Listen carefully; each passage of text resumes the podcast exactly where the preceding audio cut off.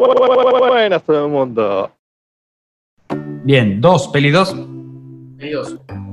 Bueno. Harry Potter y la Cámara Secreta. Peli 2, el partido de Quidditch, dos puntos, como que les gusta la persecución. Llega un punto en que están, da vuelta, y da vuelta, y da vuelta, y rompe un cosito, y golpea. No tiene sentido el Quidditch. O sea, a la velocidad a la que van, te la pones contra un poste y te morís. Punto. Ok, bueno, ya quieren empezar a criticar Quidditch. Está bien, empezamos. O sea, Quidditch, yo sería Quidditch de la historia de Harry Potter, tipo, gilada. No, el Quidditch parece que es una referencia clara a lo que a los ingleses les gusta el rugby, digamos. Es, el rugby hecho deporte en, en, magia y le suma a los pendejos que leen el libro en Inglaterra, digamos. Pero a nivel de historia, el Quidditch no suma nada, nada. Está totalmente de más y de hecho se dan cuenta a partir del quinto libro, creo que es, que ya dejan de hacer el Quidditch, dejan de hablar del Quidditch y de hecho al final el Quidditch ni se nombra. O sea que Quidditch Quidditch me parece que podría ir si hicieras serie de Harry Potter, que eso es una cosa que quiero hablar después. Pero como película, el Quidditch está completamente de más. De hecho, cuando van avanzando las películas, ya, tenés que hablar de la, historia importante. Entonces, bueno, no hablo más del Quidditch, que no tiene ni pie ni cabeza. ¿Viste? Eso ahí, después. Pará, ¿digo yo lo mío? O, sí. sí, sí, sí, sí, Bueno, a ver. Número uno, Quidditch. Vamos a poco. Para Harry, Quidditch es lo más importante, es lo más importante que hay. En principio, porque es lo único, si no se dan cuenta, es lo único de lo que es realmente destaca. Él no destaca en magia, dentro de todo, es lo único que destaca, es lo, es lo que mejor hace. Y él mismo te lo reconoce. Harry también tiene otra cosa más de la que él destaca, que bueno, para mí no es tan así, pero bueno, que defensa contra las artes ocultas. Pero bueno, a nivel de lo que eres especialista, es el Messi del Quidditch. Entonces, te lo colocaron al comienzo y además eso de, a ver, en los libros, que obviamente no lo vas a ver, hay más de un partido de Quidditch, siempre está de algún modo el Quidditch, porque recuerden, estos son novelas y en la novela vos vas viendo días. O sea, vos pensar que vas viviendo el año escolar con ellos. Obviamente, no vas todos los días, pero vas pasando, tipo, no sé, pasaron tres meses, pasaron dos meses. Che, el momento de los exámenes vienen ahora. Uy, se vienen los exámenes. Che, vamos a hacer esto. No, después lo hacemos, después lo hacemos. Che, pero mira que viene el Quidditch. Bueno, vamos a entrenar el Quidditch. O sea, es como que siempre está presente. El Quidditch, que para mí es una fusión de lo que es el rugby con lo que es un partido de polo. Nada más que el caballo es una escoba. Pero es más o menos es algo así. Porque encima viste que hay palos que son para la, la bueno, eso lado. Después, algo que sí me molesta muchísimo del Quidditch y me parece ridículo y me da, pero me enerva, es que incluso los libros dicen que les dicen, vamos al campo para, como para probarlo, para ver cómo está. Y Harry toca el piso, o sea, como que ¿de qué mierda me sirve que el campo esté todo cortadito, perfecto, si se juega en el aire? O sea, ni siquiera necesito un campo marcado con todo. Eliminámelo no tiene sentido, ¿me entendés? O sea, hacer un campo como si fuera un juego de algo cuando en verdad el juego se hace en el aire. Me chupa huevo, no tiene Hace referencia al pasto en el rugby, en el fútbol y al pasto de Wimbledon, que es un pasto muy reconocido a nivel técnico. O sea, el pasto inglés es un pasto muy reconocido en el mundo del deporte, entonces. Debe ser por eso que lo ponen, pero en verdad no tiene ninguna funcionalidad, pero para nada. Nada. Después. Ahí te das cuenta la referencia O sea, es la referencia al deporte por el deporte mismo para meterte una cosa que te haga empático a Harry Potter más allá de todo el mundo donde está la magia y todo eso. Además, piensen que este es un colegio inglés y de algún modo es bastante cheto. O sea, para nosotros tal vez no tenga mucho sentido, pero que en un colegio haya casas, casas como las de Harry Potter, existen en Inglaterra algún tipo de casa. Viste que incluso en Estados Unidos, viste, dice, está la, che, venite las universidades en la hermandad, casa robot, casa de no sé qué, de, o sea, existen esas cosas de la competencia. Eh, y por otro lado, me molesta mucho la regla de la snitch. ¿La? la snitch, de, la snitch, la que Harry trata de capturar todos los partidos. La snitch dorada me parece el elemento más injusto que puede haber en el juego. ¿Por qué? Porque te da 150 puntos. Entonces, si yo me rompí el lomo todo el partido para tratar de ganarte, voy 140 puntos. ¿Por qué no juegan solo a atrapar eso? Totalmente. ¿Por qué no juegan solo a atrapar eso? Claro, o si me decís que la snitch es algo muy difícil de atrapar, bueno, está y, y que, de- y que, que la atrapa declara el fin del juego, porque creo que hay una cuestión del tiempo, tiene que haber, no puede ser que solamente el partido, no me acuerdo todas las reglas exactas, solamente se detenga cuando alguien atrapa la snitch, porque si son malos y no la captura nunca, no tendría sentido.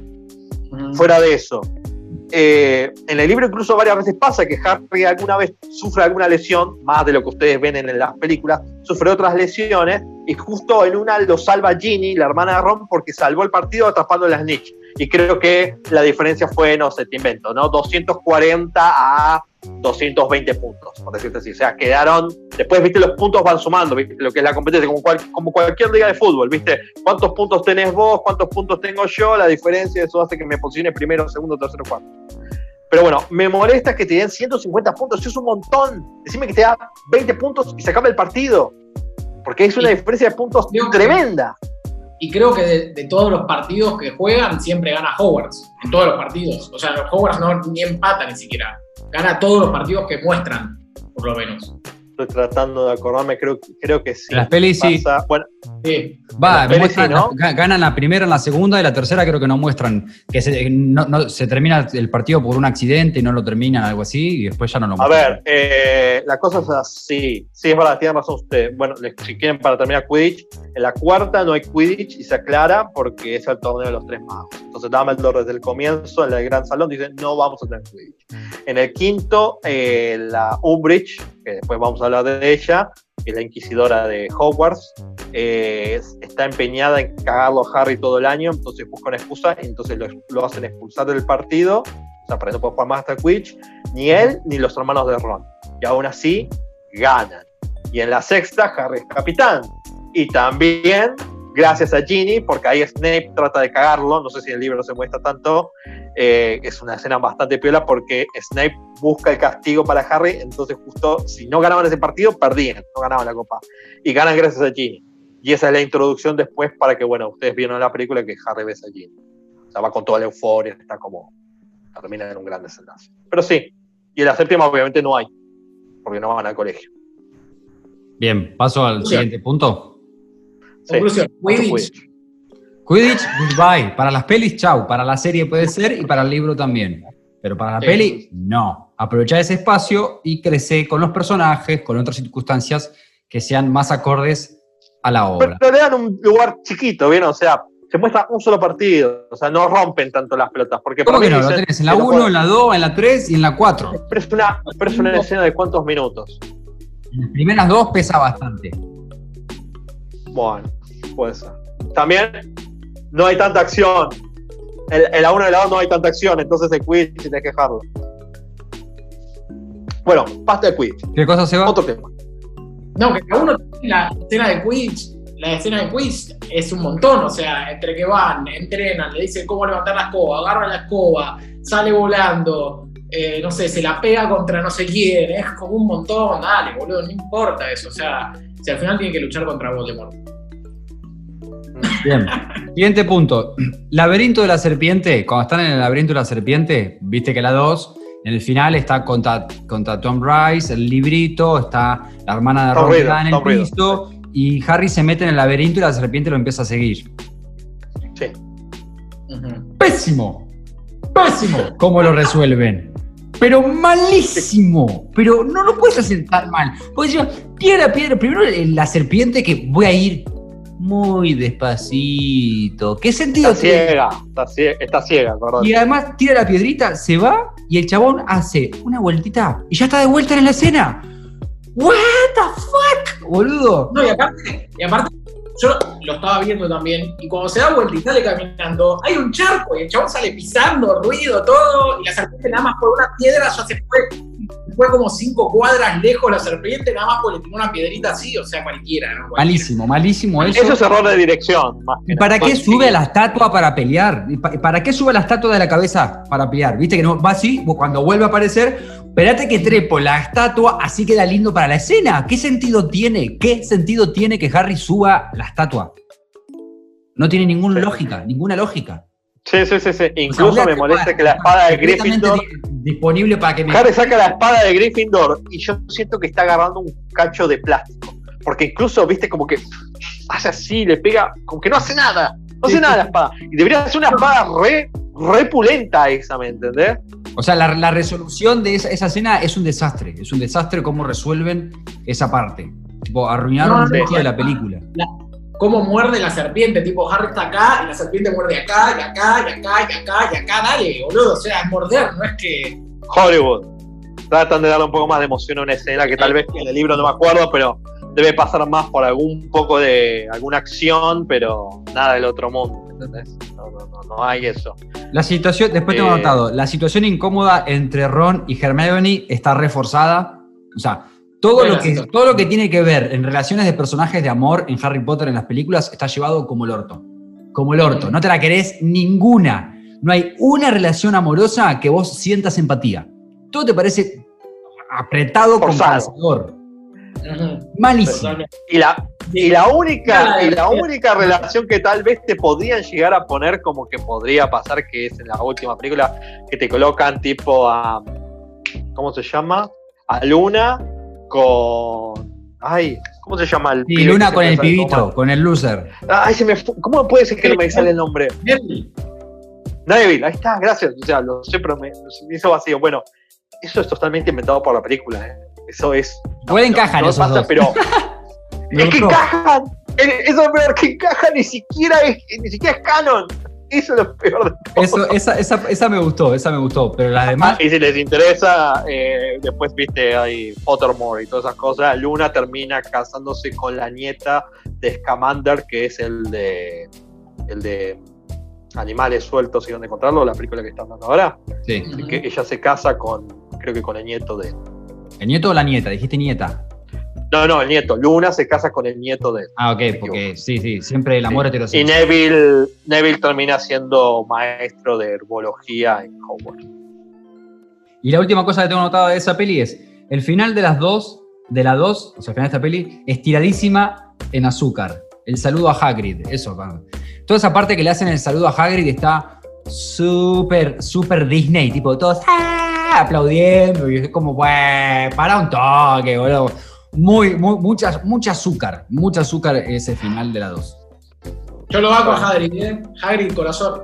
A Hagrid lo banco, pero tema? esa escena está un poco, un poco forzada. Es que todo, eh, hay un protagonismo muy fuerte entre Harry y él, pero es como el personaje cariñoso. Yo después destaco mucho acá, hay, hay, un par de cosas que me parecen interesantes. A ver, eh, Hildred Lockhart, el profesor de defensa contra las artes, artes, oscuras, yo me acuerdo cuando había empezado a leer el libro, antes, cuando era chico, me imaginaba incluso otro actor, cuando lo vi dije, ah, eso es lo que siempre te va a pasar con el libro. Vos te imaginas algo, luego lo ves y decís, ah, no, no termina de llenar las expectativas.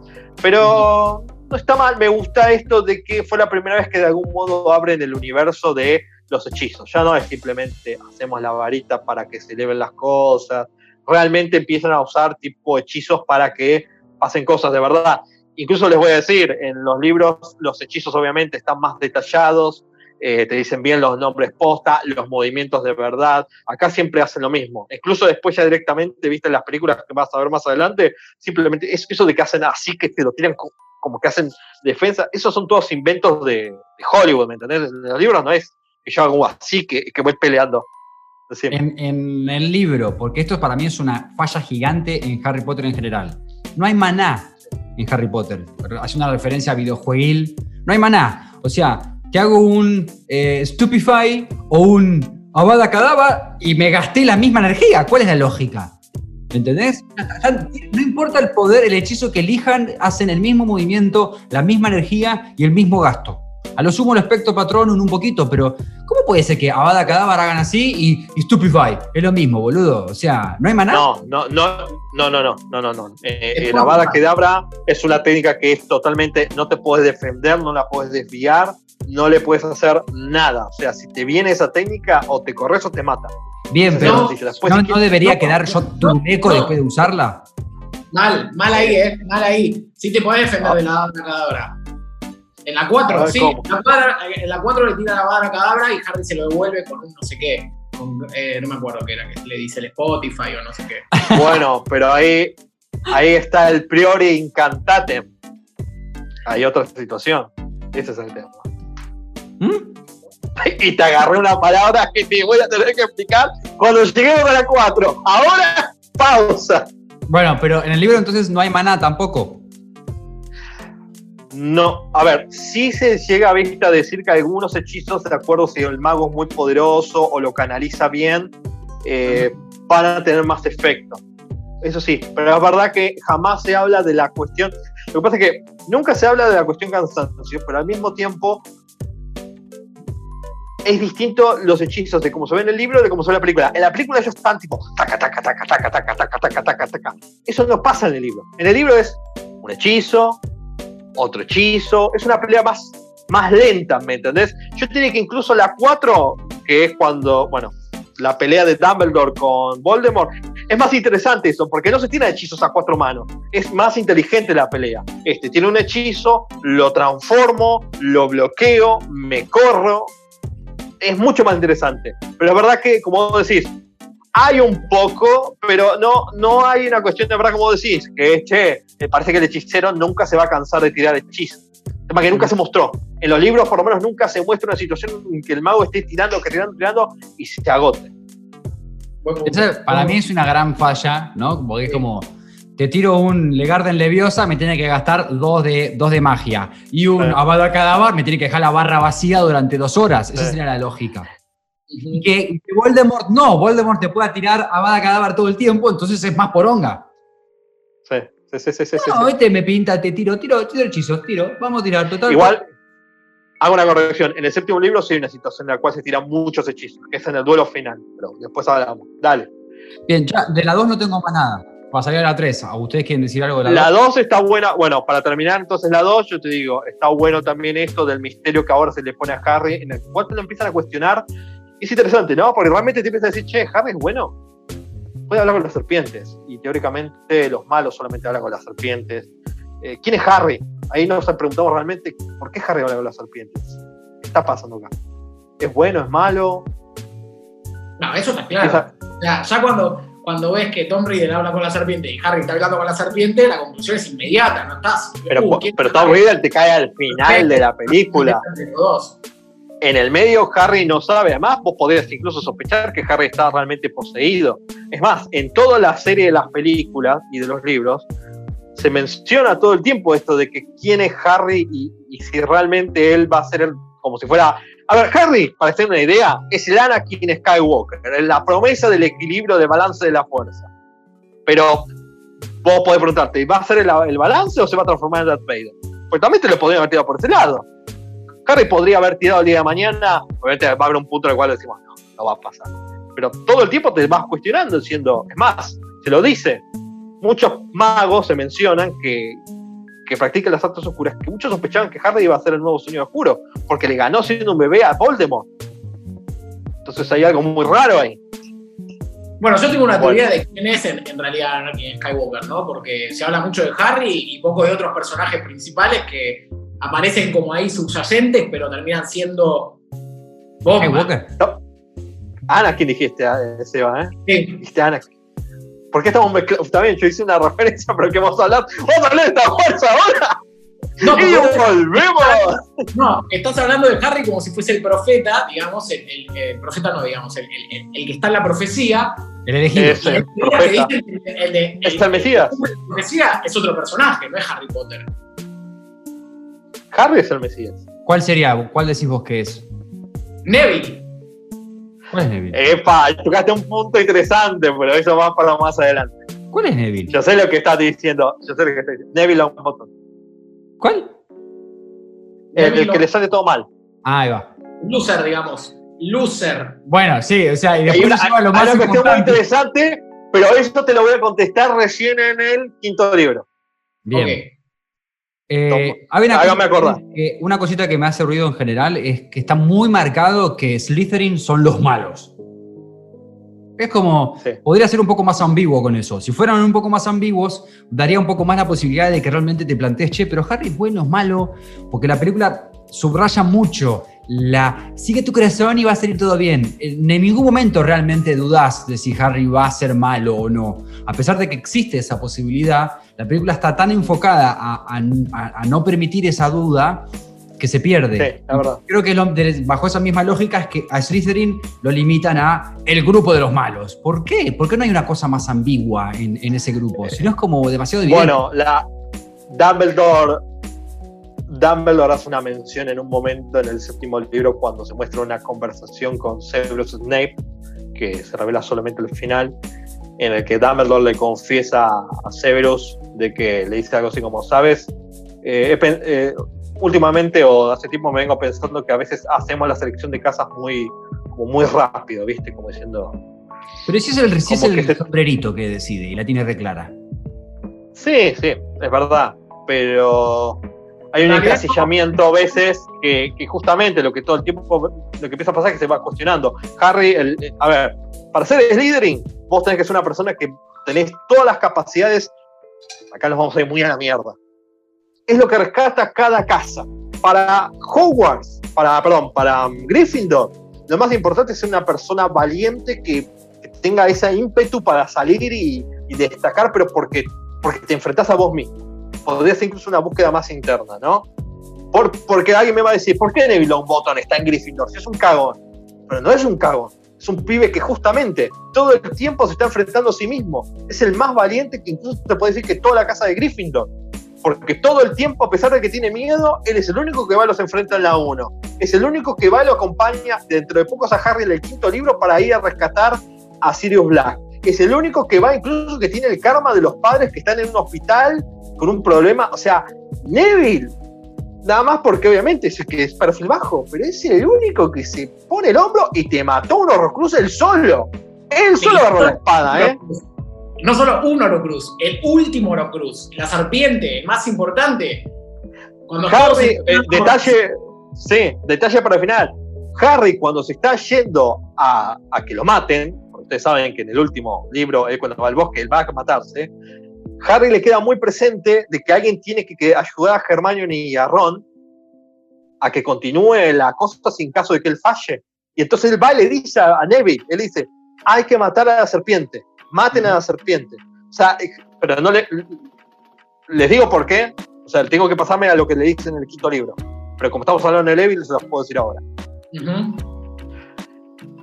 Harry todo el tiempo, en el quinto libro, cuando muere Sirius, queda totalmente destruido.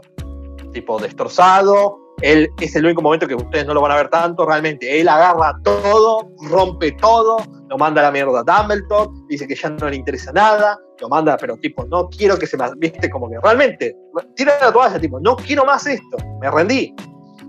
Entonces ahí van hablando y Dumbledore como lo que lo va calmando, y ahí le cuenta la profecía, porque en el quinto libro se pierde la profecía. Pero Dumbledore la conoce. ¿Por qué? Porque se le... Estoy hablando de datos. Bueno, no voy a ir a los detalles, pero lo importante es que en ese momento se da a revelar y que Harry se lo pregunta. Era un chico, el único que iba a estar destinado a enfrentarse a Voldemort, era un chico que iba a ser, en, creo que en junio, una cosa así. Y, y que iba a ser, eh, no sé, y que iba a ser de sangre pura, una cosa así. Y los únicos que encajaban en esa descripción eran Harry y Neville. Y Harry dijo, entonces no soy yo, es Neville el elegido. Y Dumbledore le pone la, pa la pausa y le dice, sí, pero te estás olvidando algo muy importante que está en la profecía. El Señor Oscuro elegirá a su igual. O sea, es Voldemort el que va a decir quién es esa persona que está profetizada a detenerlo en el futuro. Lo eligió Harry. Pero Harry, Perdón, no- me confundí, me, me confundí, me confundí yo.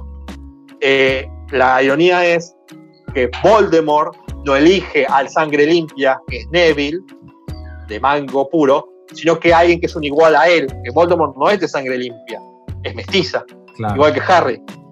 Ahí está el detalle, por qué Voldemort le tiene más miedo a Harry que cosa. Bueno, eso es No. Harry, no es Neville. Pero Neville tenía todas las capacidades para ser el elegido. Bien. Para mí Neville es el personaje más importante de la historia. Pero bueno, son, son Muchos concuerdan.